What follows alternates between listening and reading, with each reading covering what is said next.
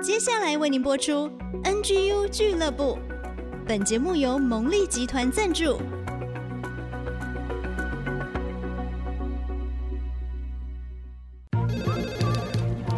分享职场经验，找寻支持力量。NGU 俱乐部，高美祥、黎元月主持，陪你一起 Never Give Up，点燃永不放弃的热情。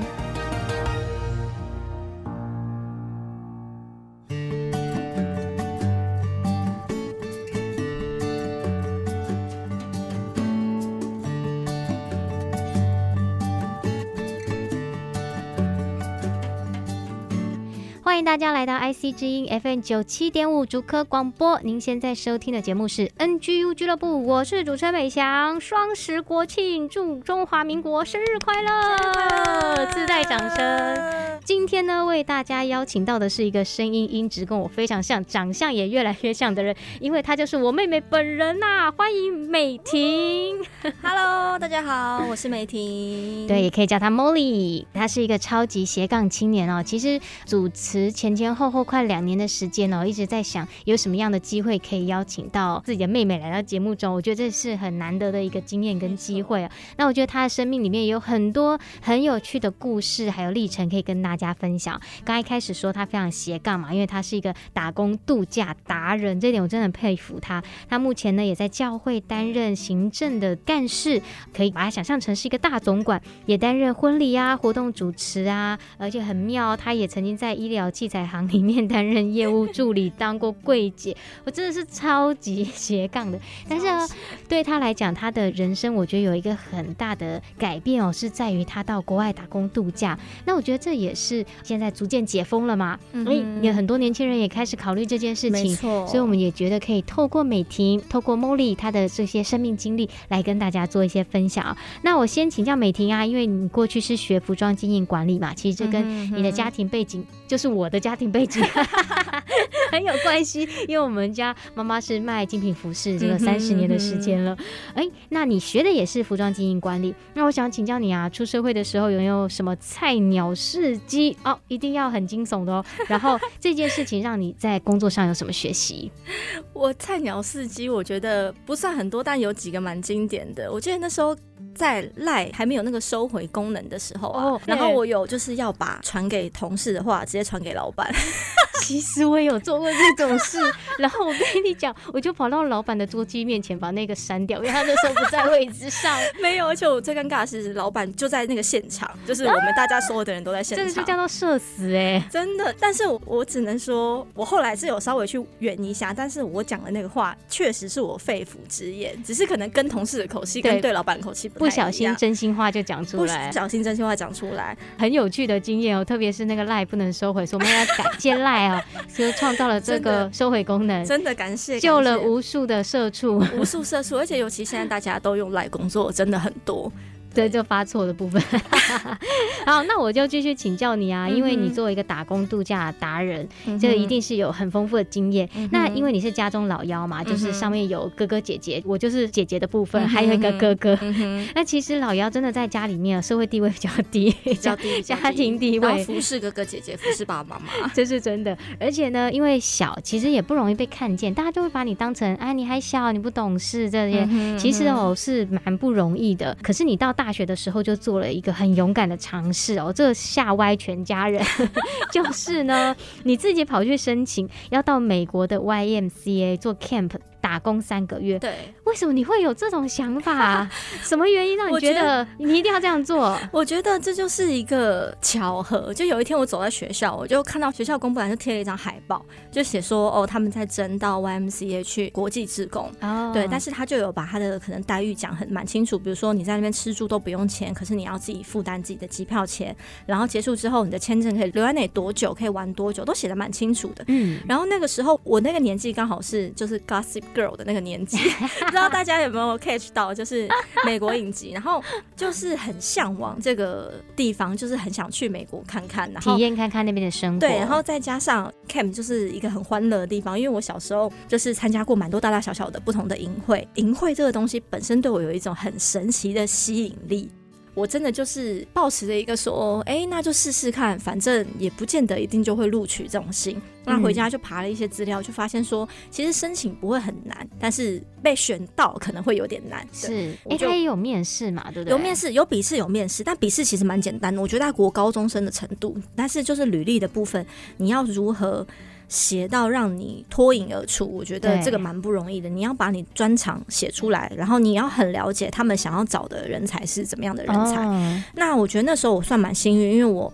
在大学的时候，在麦当劳打工过的经验，嗯，这个麦当劳再怎么样，也算是一个国际知名品牌，对他们来讲很熟悉，对，所以他们可能一看到麦当劳，他们就觉得哦，这是我熟悉的东西。对，如果你讲气光香香鸡就不行，可能就不行，或者阿力鸡排什么卤味，他们可能就不知道。可是麦当劳对他们来讲，就是一个很先决一个看到的条件。嗯，然后再加上我那时候选择算是 support staff，不会那么优先接触到小朋友，但是就是在旁边做一些比较志工服务性。嗯，对，所以那时候我就被选到在就是康乃狄克州的厨房工作，所以其实我觉得那完全就是因应你的履历，你怎么写，就是会被怎么派，对，会被怎么派这样。然后我就很幸运的被选上。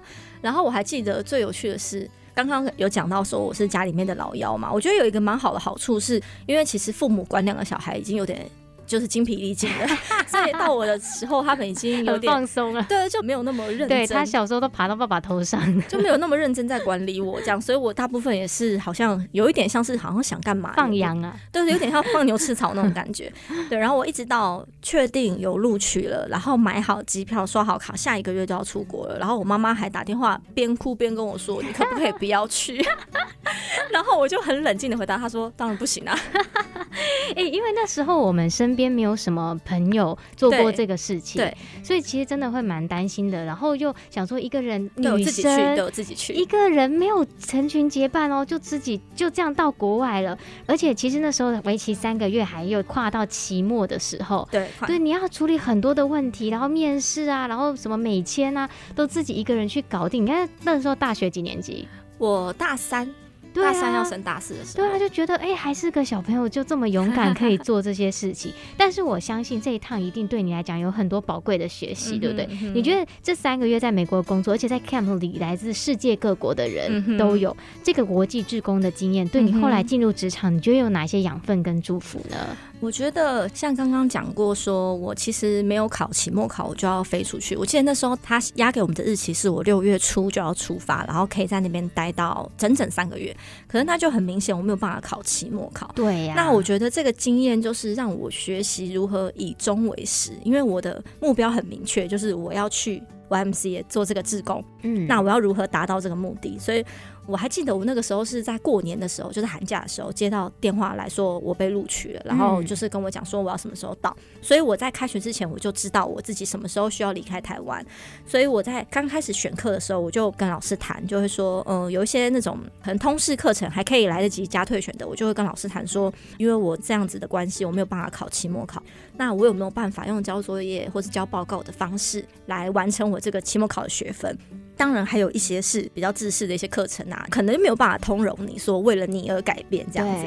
我后来真的是有几科就是没有考期末考，然后我就飞出国了。可是我那个学期我就非常认真，我上课都坐第一排，然后我都不迟到，然后老师问问题我都举手，就是要让老师对我有印象。是因为有的时候一个大班其实老师没办法对每个学生都有印象，可是你永远都提早到，永远都坐第一个，然后永远都坐老师正前方，跟他一直眼神交汇，然后老师。就会觉得啊，其实这个学生他也很认真呐、啊，这样子，对，我就很顺利的在没有考期末考还欧趴，我就全就全过这样。然后到美国之后，我觉得也让我真的能够了解一个环境可以带给人的改变是有多大。因为我觉得我们在台湾长大，我们的教育背景也好，或者这个社会给人的价值观也好，其实我们都是蛮在意别人的眼光的。对，可能现在的人比较没有办法想象，可能我们小时候还是会常常听到。父母说隔壁邻居怎么样啊？隔壁家的小孩，隔壁家老王的小孩怎么样啊？甚至是如果是你有兄弟姐妹的话，也会拿兄弟姐妹比啊。那是必须的。对，比如说姐姐怎么样，哥哥怎么样，这样子。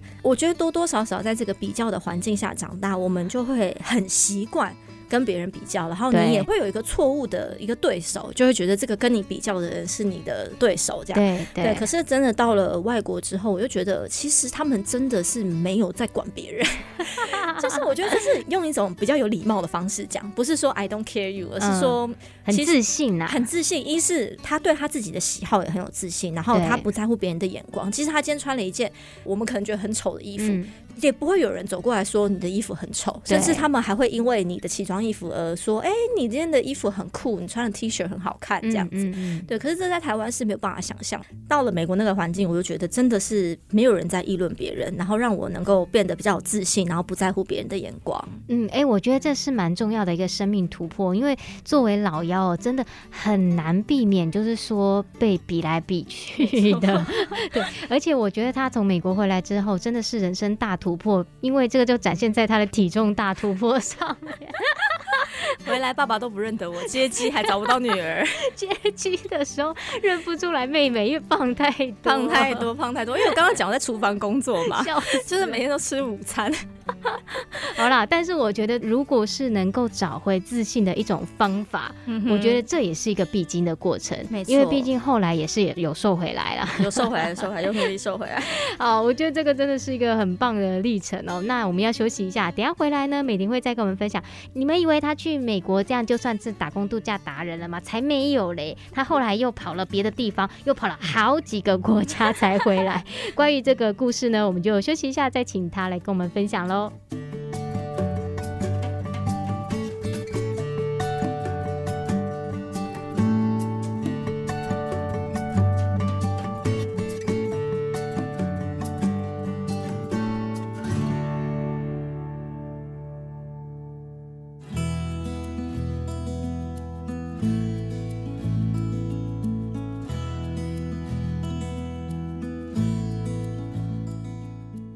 欢迎大家再次回到 IC 之音 FM 九七点五主客广播。您现在收听的是职场年轻人永不放弃的 NGU 俱乐部 Never Give Up。我是主持人美香。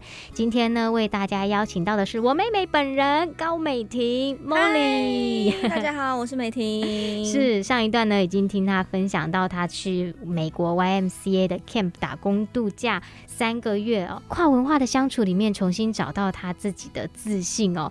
那我想要接着请教。他其实呢，不只是学生时期到美国去，后来毕了业，工作一段时间之后呢，你也到澳洲去，没错。而且这个澳洲的打工度假更是有为期一整年的时间，没错，没错，一年。然后回来的时候呢，一路上就把所有赚的钱通通花光了。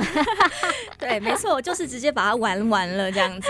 所以我也想要来请你分享啊，到底是什么样的想法让你决定毅然决然的到澳洲去一年？那这段。经历的过程呢，让你有什么样的体会？你可以跟我们分享一下。我觉得可以先跟大家分享一下我的个性。其实我以前是蛮控制狂，也是一个计划狂。我非常喜欢规划事情，也很喜欢计划事情。诶，跟我一样啊。对，因为我觉得这是我们家的基因，都是有一点点控制狂。那个时候之所以会决定在大学毕业之后就到澳洲，是因为。我就想说啊，其实我没有一个什么样的包袱，这样有一个牵连，哦、对，对我可能没有毕业很久，没有工作很久，我对职场没有这种放不下的心，对。然后再加上可能父母的年纪也还 OK，不太需要照顾，不太需要照顾。我那个时候因为刚好也没有男朋友，没有对象，对，所以我觉得对我自己的生涯规划来讲，就是可以算是无事一身轻的一种状态，嗯嗯、所以我就觉得。我这个时候去打工度假体验一年，我觉得我会有很多收获，然后我并没有太多那种被牵连下来不能离开的原因，所以我就用了一年的时间在台湾工作，就是存旅费，把旅费存到了之后，我就决定，我就买了机票，我就飞过去了。嗯嗯，那你决定要做这件事情，当时会受到很多的反对吗？当然会啊，因为我们一家都有这个控制狂的基因在嘛。对，我还记得，我还跟我的父母开了一个家庭会议，就是说，那你。为什么要去？那你去的理由是什么？你想要得到的是什么？你预计可以得到什么回来？然后你预计要去多久？这样。你家也太严格了，就是好像要跟父母做 PPT 这种 感觉。对，呀啊，因为像刚刚有讲到我去一年嘛，其实这也是在我的计划中，就是那个时候我说服我的父母，就是说我只去一年。虽然我去的时候有点后悔，就觉得哦，应该要二千留下来第二年，因为就是过得很快乐、很自在。可是我当时心里就有个声音，就是说啊，我就是答应我的父母，说我只去一年，所以我一年我就要回来。你还是很乖巧欸，我很乖啊。但是这个经验，我觉得。也让我真的是对这个控制狂的个性哦，有非常的熟练。因为我们在台湾的这个环境下长大，你会觉得都是很方便、很快速，讯息也是很畅通。可是到澳洲之后，因为澳洲它的人口跟台湾的人口是一样的人口，嗯，大概两千三百万左右。我去的那一年了，土地大概是台湾的二三十倍大有，哦，所以它是一个。地非常广的地方，再加上他们的资源很丰富，所以那边的人大部分都是比较 chill、比较放松，所以在可能跟政府对应啊，或者是跟银行对应啊，都是非常的缓慢。你等一个东西都要等非常久，嗯、所以在那边我就是训练我自己的耐性。再来就是，毕竟你到外国，对，太多你不可以控制的因素在了，没错，太多了。你不管规划的再怎么完整，不到最后关头，还是有可能通通被推翻。嗯，对，那。我觉得在那边，我就是体验过了非常多次大大小小这种就是不在计划中的事情，所以每一个瞬间都是一个选择，然后每一个瞬间都是一个你要对你自己负责任，因为没有人可以为你负责任。真的哎。因为在那种地方人生地不熟，就是你也只能够承担起即将会发生的事情。对，那我觉得这样个性上也会有很多的磨练呢。嗯哼，嗯，你觉得这样子打工度假一年之后，从心灵的层面上面、嗯、个性上面，应该有一些更大突破吧？嗯、其实刚刚这样听可能会听不出来，其实我小时候是一个蛮 胆小的人。听起来我好像胆子很大，但我记得我小时候是非常胆小，而且我觉得我有一点点。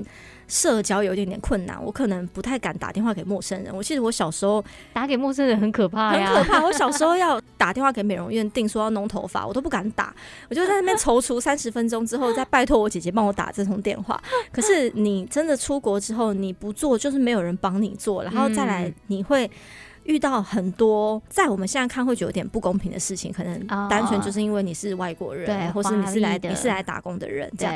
对，对，所以有的时候多多少少会遇到利益剥削嘛，我就是这样讲。Uh, uh, 你要如何学习敢为自己发声？有的时候可能甚至是在工作上也会，比如说已经讲好答应你要给你多少薪资，然后等到你拿到薪水之后才发现说，哎、欸，为什么跟当初讲的不一样？对。可能很多我们在这种华人教育的背景下，我们就会摸摸鼻子，想说那就算了，对，不敢讲，不敢讲，就会觉得说啊，我好像这份工作就是我的所有，我没有办法跟他撕破脸什么的。没错，对，我们就会在这样子的心态下长大。可是我觉得我到澳洲之后，我就真的是。更多的学习，你要为自己发声。我还记得我那时候有一份工作，其实一开始就是口头上有讲说他希望我可以做多久，然后一开始就有扣了我几个礼拜的薪水。嗯，后来我要离开之前，其实我就已经知道我不会待到。当初答应他的时间，所以我就去找那个老板娘谈，我就说哦，我可能需要提前几周离开。我知道我有一个薪水压在你这边，然后我可以用一个怎么样的方式，能够不要让你感到困扰。所以我还帮他找到下一个来接替他的人。我觉得我们离开算是相处的蛮愉快的，就是并没有撕破脸。然后等到我已经离开了，然后我拿到他最后一周发给我的薪水，我就发现他帮我把那个钱扣掉了。哎。其实我很生气，因为我就觉得，生气，我就觉得你有点不守信用，对，对，没有道德，哎，就是我刚刚就讲了嘛，会有很多这种事情发生，可是大部分的人可能真的就是选择算了，对、嗯。然后我就真的就是鼓起勇气，我就打了一通电话给那个老板，就他是一个中国人，这样，然后我就打电话给他，然后我就发自内心跟他讲，我就说我其实遇到这种情况，我觉得很沮丧，我说我觉得我其实也为了不要造成你的困扰，做了很多努力，对，然后帮你。发了很多真才的文章在不同的社团，因为这不是他没有的资源。对，然后我真的也帮他找到人来顶替我的位置，我才离开了。我说这样子的离开，你却选择要把我的钱扣下来，我觉得有一点点不合理。这样子，对，最后我就也是动之以情啦，嗯、就是说，其实我们在外面打工，我们这个也是辛苦钱。对，说实话，你真的不差这个几百块澳币，你为什么要做这样的事情？这样，嗯，这真的是一个选择，就是你选择你。把你的胆量 拿出来，因为其实我跟他已经再也没有利益关系嘛，我已经离开这个地方。对，他也可以不要鸟你啊。对，但是我打这通电话，如果我跟他闹得不愉快，其实我没有损失，因为我顶多就是拿不到钱，但是我已经拿不到了嘛。对，对，所以其实我没有损失，唯一能够说的损失，就是你要有这个胆量去做这件事情，对可能被拒绝，对甚至可能被攻击。但是我在打通电话之前，我就先拟好我要跟他讲什么，然后再做。对，然后我就成功了，我就成功把我的薪水要回来了。对，哇，这是一个很棒的经验呢。其实我觉得有的时候，为什么人需要旅行哦，或者把自己放逐出去，嗯、但是跳脱自己的舒适圈之后，重新探索自己的可能性。哎，没错，因为你真的没有碰到这些鸟事，你不知道说你有这种勇气。没错，也是虽然说是环境逼着你，但是也是激发出你里面的这种可能性啊。没错，而且我觉得我很欣赏美婷的一点，就是说，除了她真的非常的勇敢，敢做这些决定之外，像我本身就非常不热爱旅行，因为我就是很讨厌冒险啊，我讨厌任何可能会死的事情。对，但是我说欣赏她的是说，她不是说像很多的年轻人说哦，去赚了一桶金回来，成为自己的资本，她是没有，我赚的钱是要用来体验我的生活的。嗯、所以他就把赚的钱一路上就全部花完了，就是从东南亚玩了好几个国家回来。对，对，对，对，那这个部分时间有限，简单跟我们谈一下好不好？好，我觉得这个一桶金这件事情哦，本来也是有期待啦，但是我像我刚刚讲的很多事与愿违的情况发生嘛。对，那有的时候就真的没办法。我在决定要回台湾，发现其实我并没有存到那个所谓的一桶金，嗯，但是我身上确实有一点钱，这一点钱带回去对我的人生有什么帮助吗？掐指一算之后，发现说哦，好像其实也不是什么多大的帮助。你也不能说你回去不工作什么的。对对，那我就觉得，与其我把这些钱带回台湾，不如我好好的去旅行，好好的去体验这个世界，体验可能你平常没有办法去的地方。嗯、所以我就去了泰国，然后去了巴厘岛，然后去了新加坡，然后最后才回台湾。嗯，我觉得这也开启了我自助旅行的这一扇门。就是其实我自助旅行的大概十几次，至少吧。真的假的？对，就是含我以前大大小小经验，我大概去过十几个国家吧。有这么多？对，就是封城这几年，就都没出国之外，我之前大概去了十几个国家。哇，对，然后我就真是达人呢。达人大部分都是自助旅行比较多。我觉得还有留一点点这个计划狂的根本在，但我就很认真的做规划，然后找便宜的机票也好啊，或者是上网搜寻很多资料。我觉得把这个你一生只活一次的这个信念，就是放在心里面，然后你此时此刻可以做到的事情，你就努力认真的去做，嗯嗯、就包含像旅行一样，就那个。时候对我来讲，就是我离开澳洲，我此时此刻才有办法做的事情。我以后可能有工作，我也没有办法这样旅游，对，所以我就决定啊，钱就花下去，嗯，就去旅行一圈才回来。嗯嗯，我觉得真的是很棒哦，旅行真的会改变一个人呢。所以从美婷的身上就可以看到啊，工作跟生命的成长是结合的，是在一起的。嗯、那我们要准备休息一下，可是你看这么爱旅行、自助达人的一个人，哎。等一下，他跟我们分享一段很不一样的历程。他终究还是回来了，游子还是要回家的。那他回到台湾之后做了一些什么？我们就休息一下，再听他分享喽。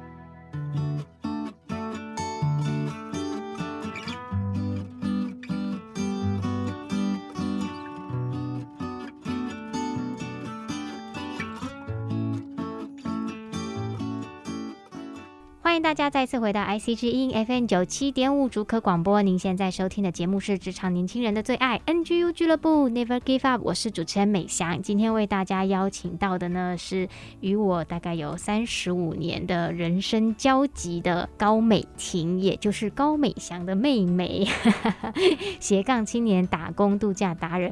刚才其实已经听她讲了，不论是在大学的时候到美国去 YNCA 的 Camp 工作，还是工作之后。后存了钱到澳洲去打工度假一年的这些经历哦，可以真的感受到旅行对一个人带来的改变。还有这个过程当中呢，他怎么样在自己的生命上面有很大的突破，但是终究还是回来台湾，也开启了一个很稳定的工作，在医疗器材行担任业主。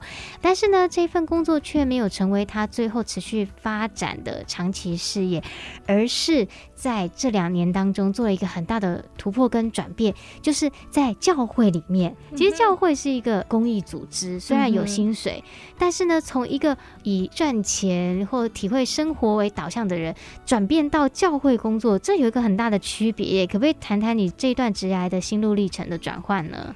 我觉得这个工作其实让我有很多心态上的转变，也让我看待事情有很多不一样的眼界。怎么说？因为我觉得大学刚毕业，你在社会上走跳，你多多少少会被这个社会上的价值观牵着走。就会想说，嗯，我一个三十多岁的人，我自己给自己的期待，比如说薪资也好，我期待我的工作的抬头也好，身边的人要怎么看待我。我也很幸运，就是刚刚讲的上面，我有很多的工作经验也好，就是包含心态上的转变，不要那么在意别人的眼光，不要那么被人家影响。其实过程中算是有些预备了哈，一定有预备，一定有预备。所以我觉得这真的是神的带领，就是走到这份工作，然后即使在。教会服务上，你多多少少一定会遇到很多被得罪的情况，但是我觉得真的我的心都很健康，没有觉得说这事情有什么很大的事情。可能像以前刚出社会的时候，还会说为了同事就是玻璃心碎满地，对对，为了同事气哭，就是下班回家要哭这样，真的会啊。对，可是到了这个年纪之后，你真的不会为了这件事情怎么样，就会觉得哎呀，这就是一个过程。你真的很棒，因为姐姐回家还是会哭，现在还会哭，我已经好久没哭了，我要加强一下了。对，然后也让我对于工作有更多的看见。以前会觉得你的工作好像就是别人用来定义你的方式，嗯、就像刚刚讲的职称嘛，人家怎么定义你？比如说你，就是你名片拿出来，对对对？你是，你是一个业务助理，还是你是一个业务主任？这个上面就有很明显的差异。以前当然也会有这样子的追求，想说希望可以在薪水上面、薪资上面能够更上一阶，也希望在工作上能够有一个比较好的抬头，比较好听。可是到了教会服务之后，我就觉得更多的是转变我自己。你无论如何都得要工作，但是你如何可以把你的能力、你的精力、你的生命、你的时间花在对社会有帮助的事情，其实才是。让你的自己内心更坚定，因为我觉得钱财啊、名声啊这些东西，真的就是。如云烟啦，如云烟。可是 三十几岁就是如云烟。可是，可是你你怎么给你的自我价值？其实我觉得是更重要的。哎、欸，我觉得这个是非常大的调整跟改变哎、欸，因为其实蛮多年轻人会觉得，为什么成为躺平族？就是工作是他不能够掌管的领域，嗯、那只是为了赚钱跟生活。然后他其他的事情要去发展他喜欢的事情。像我就曾经有听过有人说啊，那就在某素食店工作就好啦，因为你工作。说不用用脑袋啊，不用思考啊，那你下班再去做你喜欢的事情，嗯、其实这是真的蛮可惜的。嗯、但是像美婷，她到后面，我觉得这是更从自己的内心跟灵性上出发，就是既然我都要赚钱生活，嗯、那我为什么不做一个我自己心里会快乐、对社会有贡献又能够帮助到别人的事情？即便可能这样的薪资或抬头外在看起来。不如我当初的期待，可是那些是可以被调整的，那些是可以被吸收、被释怀的。那这样子做下来两年了，其实包含长辈的社区工作，甚至国小的课后陪读班，哎、欸，也都经营的很不错，对不对？嗯哼。我们其实是今年年初才开始跟政府有合作去办理乐活食堂，嗯、那这个是政府有补助的。其实往年我们教会已经做了好多年。有过去的经验，让我在申请这个过程当中，我觉得其实真的是比想象中的顺利很多。嗯，那我们也顺利拿到这个政府的补助，让我们来的长辈其实是只用负担一点点的经费就可以来共餐。嗯，对。那包含像课后陪读班，我们也是做了好几十年，十几年有了。那我们不单只是说让他们来写作业，而是可以让他们在这个地方也有生命上面的一些培养，能够让他们知道他们自己的生命是很可贵的，他们是有价值的人。我希望我能够当他生命当中一个愿意跟他讲这些事情的人。因为这个社会变化太快了，他们已经看不到他们的未来会在什么地方了。以前我们可能还可以知道，哦，你用功念书，对，考上好大学，对，对你就可以怎么样怎么样。可是现在的社会真的变化太快了，对，可能现在小朋友第一名的职业是当 YouTuber，对对。可是谁知道以后他们出社会之后还有没有 YouTuber 这个职业？嗯、对，所以变化太快，他们要如何能够适应他们自己，如何有一个良好的平衡，能够让他们在这个社会可以沉下去，真的是很重要的。然后也让我能够。更多的在意这些身边的人，以前真的是工作就是为了自己，就是自己自我实现自己的自我价值。对，我不是说这样子的工作没有自我实现，其实也是有，而是你心态上的转变，你把你对社会上的付出，或者是对身边的人的付出看得更有价值，嗯，而不是把这个实际上的钱或者名誉看得有价值。嗯嗯，我觉得不管是随着年龄也好，或者是对整个自我的认识也好，真的是人到了一个阶段哦，其实他关注的事情由内往外。其实我觉得这也是孔毅老师常常讲的，就是利他就是利己。当我们愿意去成为别人的帮助者的时候，其实自己的生命也得到提升跟扩张。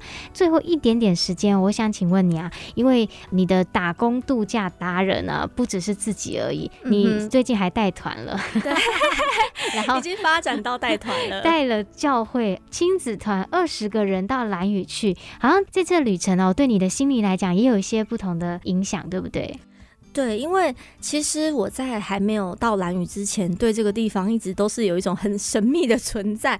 因为大家知道蓝屿很远嘛，虽然我很常去东南亚旅行，但是蓝屿对我来说却是一直没有到的地方。虽然它就在台湾，对，但是它其实它的哦所花费也是 不少哦，我真的认真讲。对，可是这次真的是有这个机会，就是带着教会大大小小亲子一起到蓝屿。其实就像我刚刚提到的，希望对这些孩子能够有一些帮助。嗯，以前我们小时候。后可能跟着教会的团去偏乡服务也好，可是现在的孩子因为疫情的关系，已经很少有这样子机会，能够去做这样的服务，也包含他们可能对身边的人也慢慢的没有那么在意了，好像第一名在乎的是他自己这样子。对，那我也希望说能够带他们去，能够让他们有这样的收获。结果没想到，其实收获最多的是我自己。嗯，就像刚刚讲的，他其实本身是一个利他的一个行为，我希望能够带给这些家人祝福，带给这些孩孩子祝福，但是却是带给我最大的祝福。我看的这些蓝雨的人，他们对着他们的环境真的是很敬畏。以前的我也是随手就来一杯，就是饮料啊，知道这些垃圾都。没有一种地球只有一个，对对，没有这种感觉，也不会有罪恶感。可是到了蓝屿这个地方之后，我觉得真的是很深给我自己提醒。虽然这种减速的观念啊、环保观念已经讲了好几年，讲到不能再讲了，可是对我来讲，是到了蓝屿之后，我才真的有这样子的冲击。包含对环境的尊重跟对于人的尊重，也是我这次去的很大一个学习。我们就是跟这个世界上的所有人一起分享这个地球。蓝宇他们那边比较多是原住民嘛，包含他们对待工作的态度。以前的我可能就会像刚刚讲的嘛，追求名跟利啊，但在那边他们是追求如何跟环境达到平衡，嗯，如何跟社会达到平衡，甚至他们也是。过得我觉得蛮 chill 的，就是日出而作，日落而息。他们觉得他们赚够了就好了，他们不需要赚那么多。对，他们的重点是把他们的生活过好。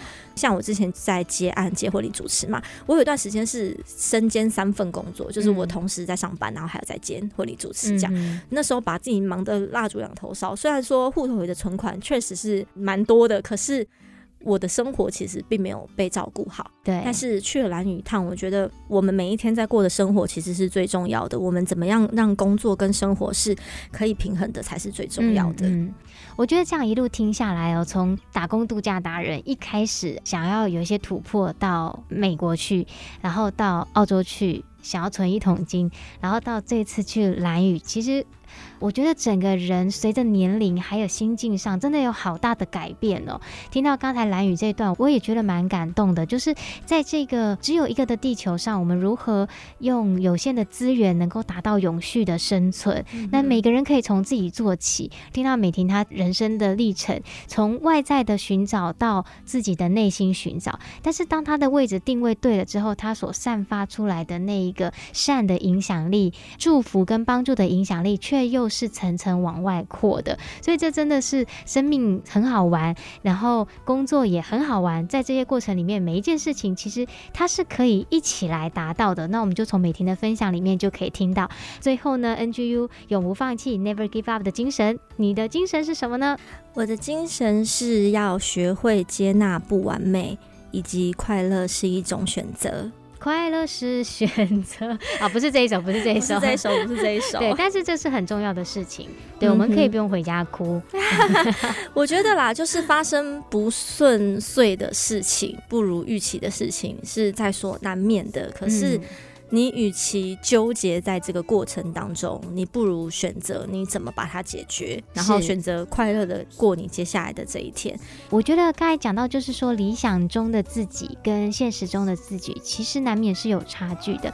但是你可以活在当下，然后去爱自己，爱身边的人。最后，美婷也推荐一首英文歌曲给我们，对不对？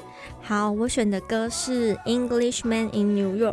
他主要是在讲说一个英国人在纽约的故事，他与这个地方不是那么的符合。他说他自己像是个 alien，像是个外星人一样，但是他是一个合法的外星人。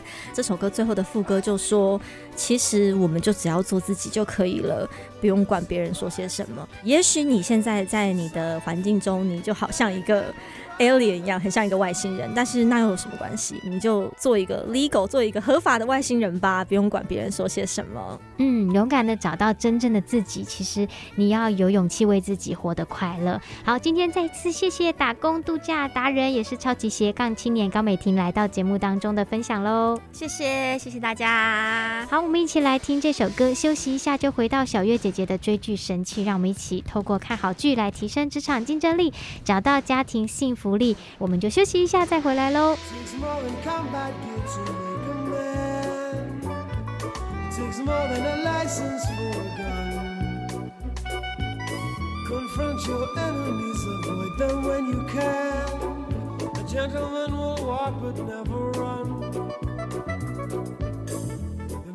make of man, as someone say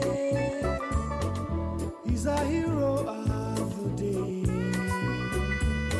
It takes a man to suffer ignorance and smile. Be yourself, no matter what they say. Be yourself, no matter what they say. Be yourself, no matter what they say.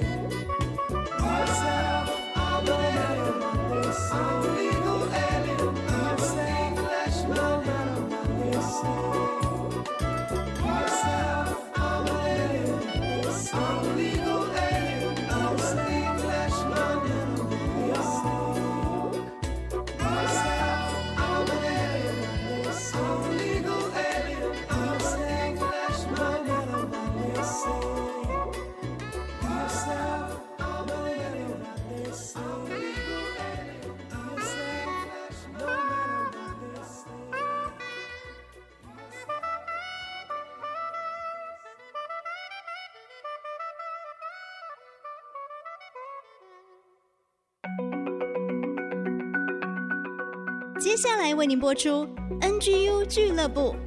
本节目由蒙利集团赞助。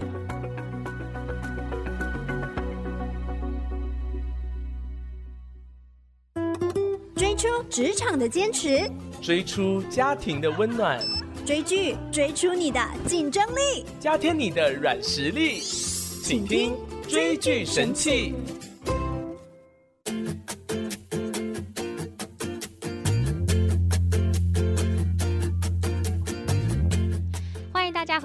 回到 IC 之音 FM 九七点五主科广播，现在进行的是 NGU 俱乐部之追剧神器，我是主持人美香，在我旁边的呢，今天是 IC 之音的创意总监李之昂，之昂哥哥。哎，美香好，各位听众朋友大家好。是，今天为什么志昂哥哥坐在我们的旁边呢？因为小月姐姐请病假啦。哎呦，又出了什么事啊？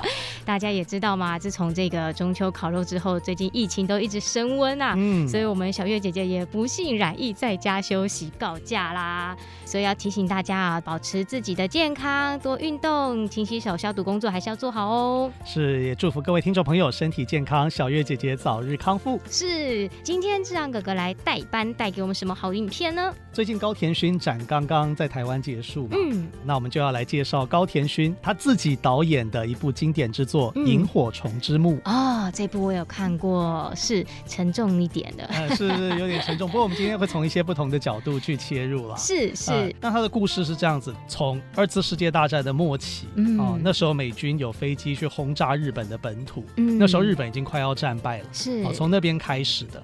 那一开始的时候就是很沉重，一对兄妹啊，对，这哥哥是主角，这个青太是。啊，妹妹是四岁的很可爱的妹妹杰子，嗯，嗯，那他们的母亲跟他们才失散一天就被炸弹炸的整个面目全非。那那时候一个很深刻的一个印象，就是因为母亲伤得非常重嘛，嗯、其实那个哥哥已经觉得没有什么希望了，但是瞒着他的妹妹。是后来看到一幕是苍蝇绕着他母亲飞的时候，啊，其实已经过世了，好伤心哦。对对，这个战争的残酷或造成的悲剧。我们不希望它在任何一个地方发生，因为其实我觉得对于战争来讲，没有人是赢家啦。是，就好像最近台海也风云紧急啊，对，对，那这个乌克兰、俄罗斯啊，是是是、嗯。其实我们看到战争没有赢家哦，嗯，所以后来就转变一个想法，就是说，不管是做艺术文化作品也好，做产业也好，其实都是希望可以把这个战争发生的这个几率哦，跟人与人之间的仇恨哦。嗯减低到越少越好。对对，真的非常的同意。那今天这部剧我们要怎么来看职场力啊？哎，好，那这个职场力这个好问题了，是，那就要讲到这个剧情推演到后面的一些过程。好，这个后面是这样子，因为母亲过世了嘛，嗯，然后父亲一直没有出现，然后写信一直都没有回哦、嗯，所以呢，男主角清泰呢就带着妹妹。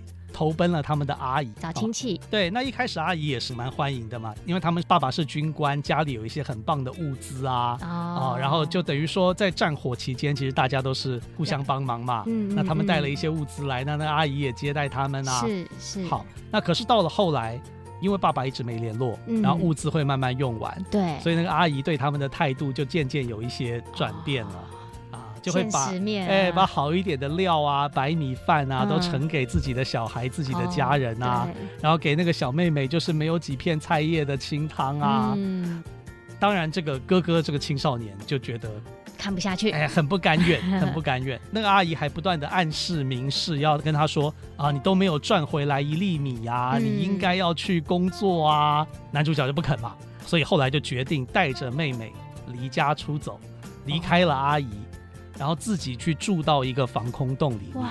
想要自力更生啊，想要换米啊，想要什么什么。嗯，嗯，一开始好像还过得蛮自由的，嗯。可是后来就越来越不好了，对。妹妹也营养不良，对。后来就很不幸就过世了，对。我今天就要讲的跟职场有关的，嗯，叫做选择。他中间做了什么样的选择？他选择离开他的阿姨家，嗯。不愿意跟他的阿姨低头，就是说我还是跟着你。然后你虽然给我的菜比较差，但至少还可以养得养得活嘛。因为他虽然手上也有一些资源，可是他毕竟不是那么会照顾妹妹。对，呃，我想他最后妹妹会死亡，甚至他自己也死了。嗯，跟这些都有关系。嗯。那高田勋其实好像也是这么认为的，嗯，因为人家问他说：“你拍这部片是不是为了反战啊？因为我把战争拍得这么残酷，残酷，几乎所有的观众看到以后都会觉得这是一部反战片。嗯、可是据说高田勋导演自己说这不是一部反战片，对，他觉得是要反映有些年轻人刻意的离开了社会这个群体，哦，而产生的一些问题。是，嗯，也就是说，清泰跟节子。其实是没有那个能力去离群索居的。对，虽然这个社会好像觉得那个阿姨有些坏，不友善，很多很多观众也不喜欢那个阿姨。嗯、对，可是如果要生存下去，你还是要选择跟这个社会多一点的连接。哇，其实这很不容易耶！碰到这么现实的环境，这么严苛的环境，刚才像志扬哥哥讲，那到底要怎么选择？OK，这边我有一些不同的观点了。是，我觉得从电影也看得出来，嗯，有一些关键的选择是。价值观，比如说老板要你去作弊，嗯，那那你可能就要考虑这个老板不能跟嘛。有有有，这我有经验，也不算我有经验，我老公有经验。对他，因为他是学设计、学画画的嘛，他真的有一次去找到一份工作，才进去三天，老板就把一个国外的杂志丢到他桌上，说：“哎、欸，你就照这本抄就好了，就照里面的东西设计。”然后老公当周就离职了，因为真的做不下去。是是是。嗯可是有些时候，你会觉得老板给你的条件不够好，嗯，或是要求太严格。哎呀，有点像那个阿姨要求他出去做工，有点严苛，对，对不对？这种时候是不是要壮士断腕要离开呢？哎、嗯，其实你就要考虑多一点的事情。对，就是说你自己的生存怎么办？对，或是在这个地方的学习是不是你要的？嗯嗯，还是说他对你那么严苛，会不会？其实是要磨练你的能力，对，而且也可以激发你的潜能。对，有可能，有可能。嗯、当然，我不是说这是一定的。对。那有些时候可能你是需要离开，对但是有些时候要考虑，就好像说，哎，清泰他做了一个选择，他离群所居，离开他的阿姨家，结果面向了一个死亡的未来哦。对。当然，电影是比较极端一点。对。可是我们有时候也是这样子，就是说，这个离开之后才发现啊，怎么下一个工作不靠谱啊？好像还本来还比较好啊。或者是说把学习的机会浪费掉了，嗯啊，比如说孔毅老师啊，就是我们节目当中常常提到的，对，他也有那种经验啊。他刚进这个科技业界的时候，也是被他的这个上司刁得很惨啊，还骂他说你这个理工科学生欧姆定律都不懂啊。可是其实那个人是很有功夫的，嗯，所以他就低下头来跟他想说，我把这些功夫学会，是，那就没想到这个人后来很器重他，哎。对所以有时候选择的时候，真的是要多想几步。嗯啊，当然我们这边不是说一味的帮怪老板讲话，这边并没有这样子，并没有这样，绝对不是，绝对不是，而是说我们在做选择之前，我们要多方的来思考哦。嗯、那我还要再讲一个例子，是。有一次呢，我们去参访一个业务做的很成功的单位，是。啊，那我想这个业务做的很成功，当然相对来说它的业绩就是蛮好的嘛。嗯，用白话一点的，可能就是赚很多钱的单位。那我们就就会觉得说，哦，那他们应该会告诉我们一些秘诀、秘诀啊，高端的技巧啊，然后会讲的很酷炫啊，很策略啊。啊，的确了，有提供一些很好的策略。嗯，可是我在当中听到一件很重要的事，是。他说他们所有的业务。都要做好一个心理准备，最重要的一件事情就是要会道歉哦、嗯，因为他们是做行销的嘛，对，那虽然他们业绩很好啊。可是行销的案子总会十件里面出现个一两件、两三件。失误，哎，那个目标没有办法达成，那个出钱老板、嗯、甲方的那种期待。期待嘛，嗯嗯、那这时候怎么办呢？啊，就要去道歉啊，啊然后说我们看我们做什么补偿啊。我觉得我非常受震撼，就是一个业绩非常好的单位，嗯、可是他们的人所做的选择是要做一个最谦卑的设定，随时准备道歉的设定。结果造成他们的业绩蒸蒸日上。我觉得很棒哎，因为你刚才讲的时候，我就想说，好像这次社会上没有开道歉学呢，对不对？是啊，下次我们 NGU 来做个道歉学好了。是是是，或者说回到萤火虫之墓，嗯，心态他遇到危机，是他的妹妹都可能会有状况的时候，嗯，他也不跟他的阿姨低头，也没有去求助，对，也没有去求助，对。其实我觉得这个就是。关键时刻的选择，对，就是说，如果说当我有一个生死难关，当我有一些困境的时候，我需要选择去求助，甚至选择去道歉，这不是丢脸，嗯，这是让我们自己可以获救。对对，哇！我觉得今天从这一部相对虽然沉重的故事，却可以看到很多宝贵学习的地方。特别是智朗哥哥提出来的，在这每一个选择，其实生命它就是一直不断选择所累积的嘛，所以才会有很多人说会有多重宇宙。是 是是，每一个选择没错都会产生不同的结果，分歧的路线。对对对，对，但是我们当然会希望我们的生命它是被累积起来的。对，那不管之前的选择。当中一定会有些错误，可能也会有一些成功。可是如何建立在之前的基础之上，让我们可以每一次的选择是更加优化的？当中也包含了你也可以选择道歉，对，选择忍辱负重。对，哎，这都是为了将来可以开花结果。哇，我觉得好棒哦！谢谢志昂哥哥的代班 哎。对，也谢谢各位听众朋友挪出这个时间来听一些，虽然有点沉重，嗯，但是也许可以在我们的生命当中开出一条路。嗯，好，再次谢谢所有听众朋友的收听哦。那我们的节目呢，目前在 Apple 跟 Google 的 Pocket 上面也另外上架追剧神器，欢迎大家可以持续的收听、按赞、推播给身边想要提升职场力的好朋友喽。那我们今天的节目就到这边，我们。就下个礼拜空中再见喽，拜拜，拜拜，谢谢大家。